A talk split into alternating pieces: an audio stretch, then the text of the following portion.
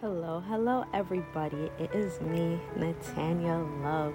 For those of you who still have yet to know me, and once again, we are here back with another episode of the Motivational Monday podcast.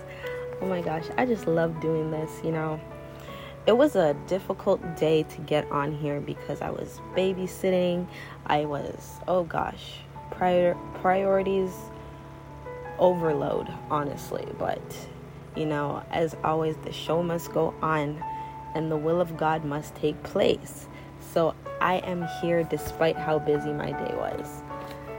Even if that meant kicking children out of my room.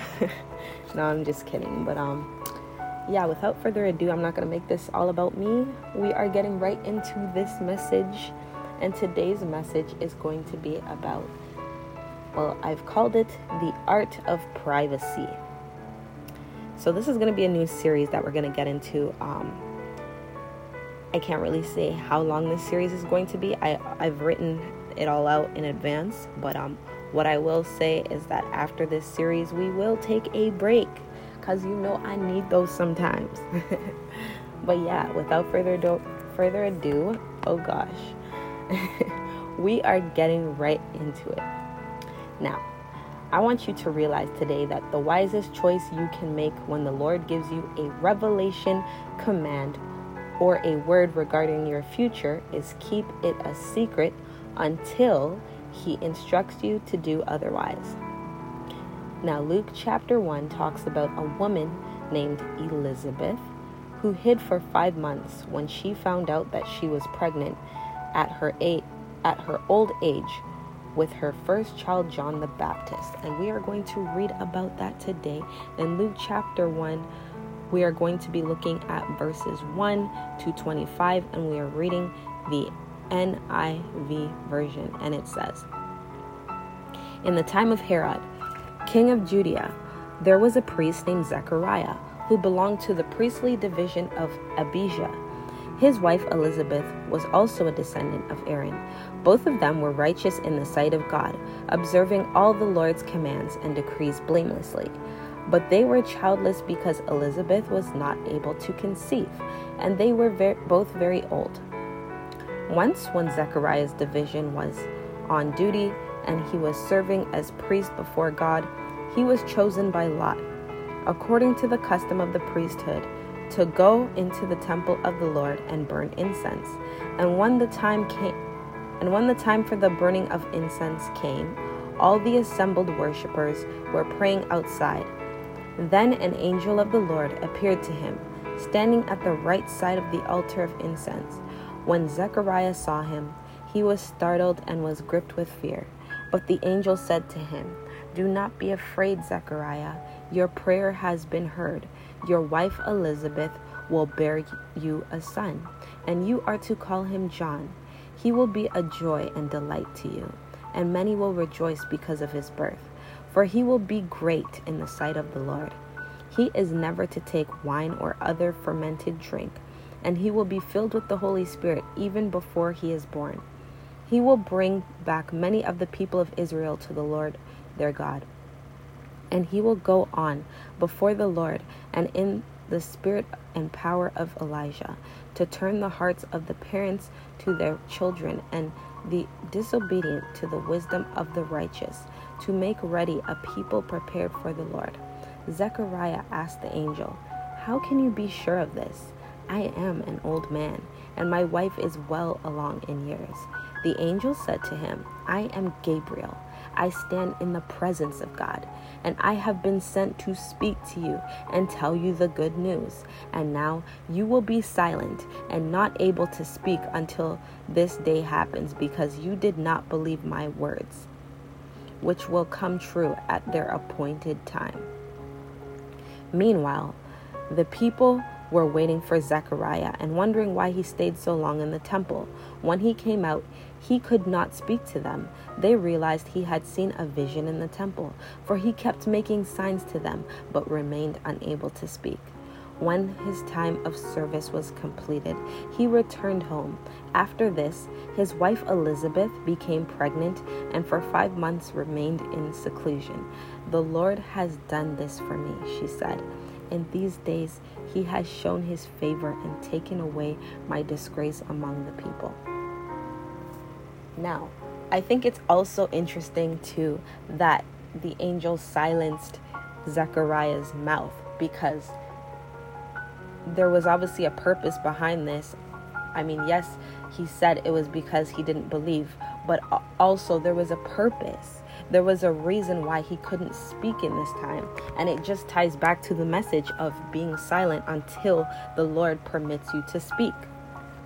Now, obviously, God isn't just going to, you know, come down and put something over all of our mouths or silence us or whatever he did in that in that instance for Zechariah. However, we have to have the self control and the discipline to hold back on things until God gives us the go ahead to announce them.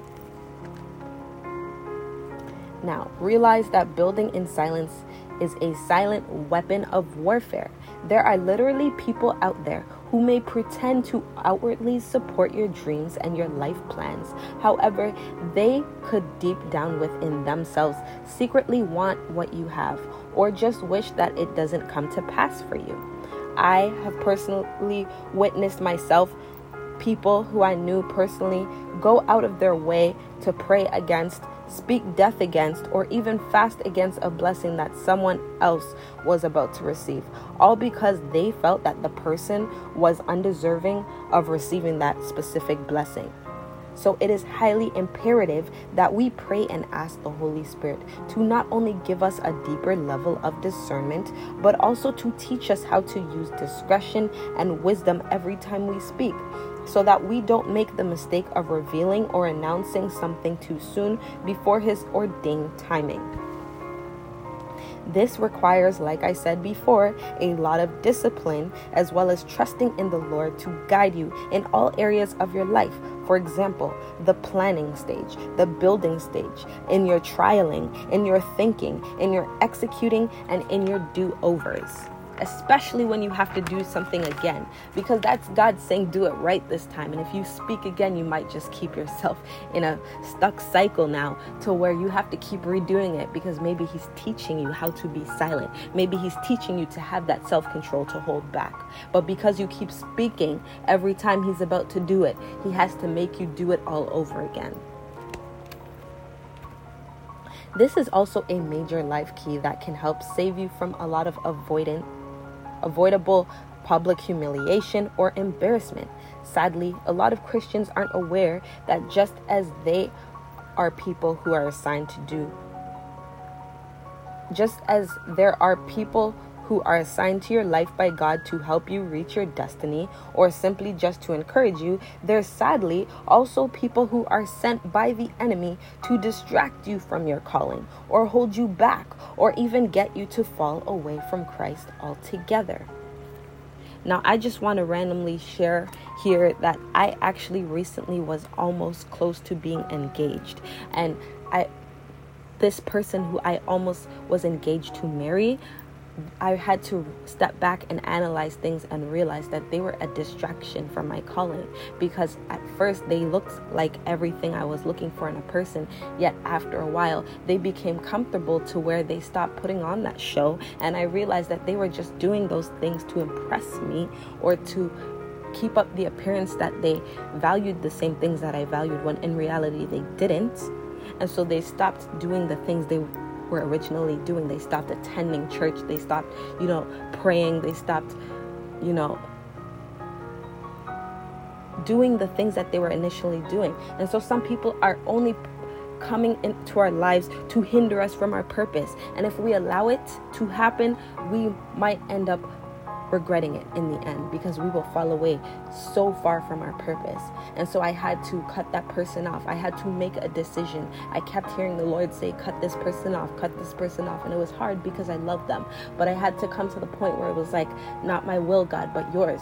And I had to come to that point where I had to realize if I don't cut this person off, I might end up regretting it, you know?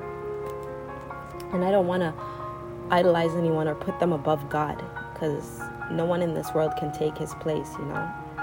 I'm in this world to serve and honor him. That's why I'm here.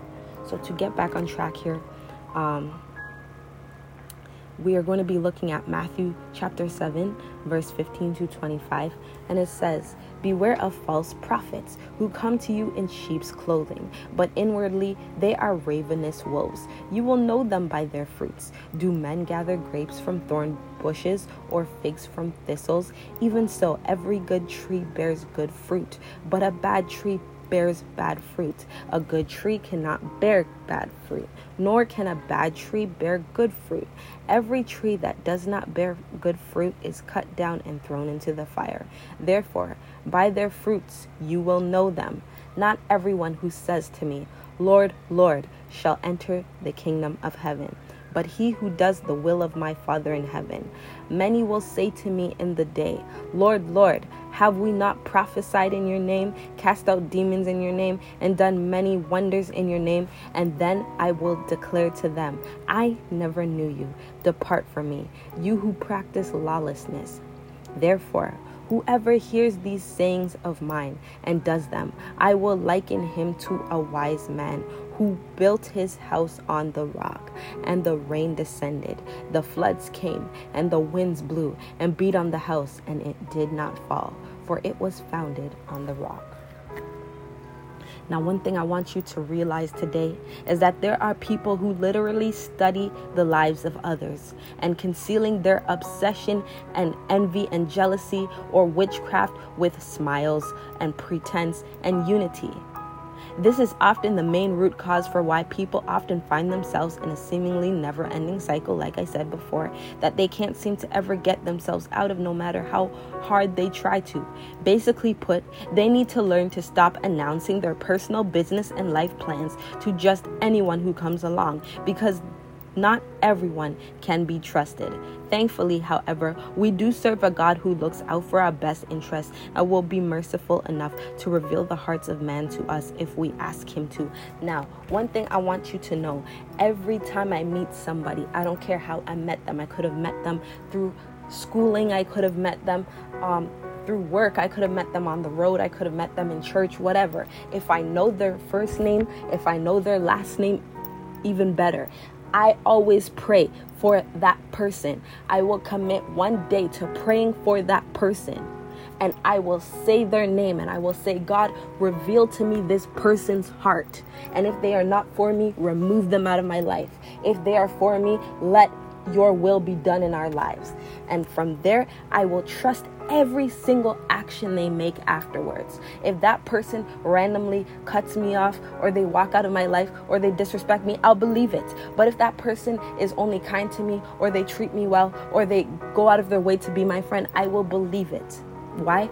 Because I checked in with the Lord who knows everything the all seeing, all knowing God. And I said, Lord, reveal this person to me. So maybe that is something you can do. I'm not saying you have to do it. However, I am sharing this with you in case you too want to be, you know, more mindful of who you're letting into your life.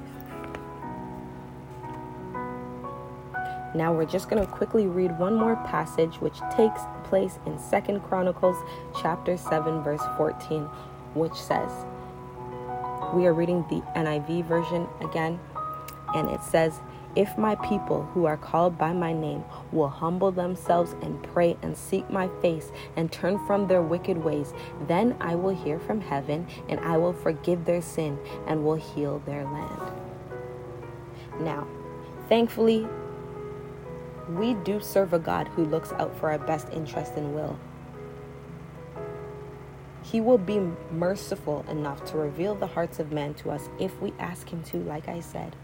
And so, next time you meet anyone new, I I want to encourage you today to try this. Just pray and ask the Holy Spirit to reveal them to you first before you allow yourself to get too close to them. And I bet you, you will be so grateful that you did.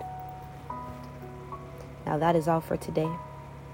As always, I'm so super, super duper, extremely glad that you are here today. God bless you for showing up. You know, so many people are out there doing whatever they're doing, but you are here. So, God bless you. I love you. And until next week, bye.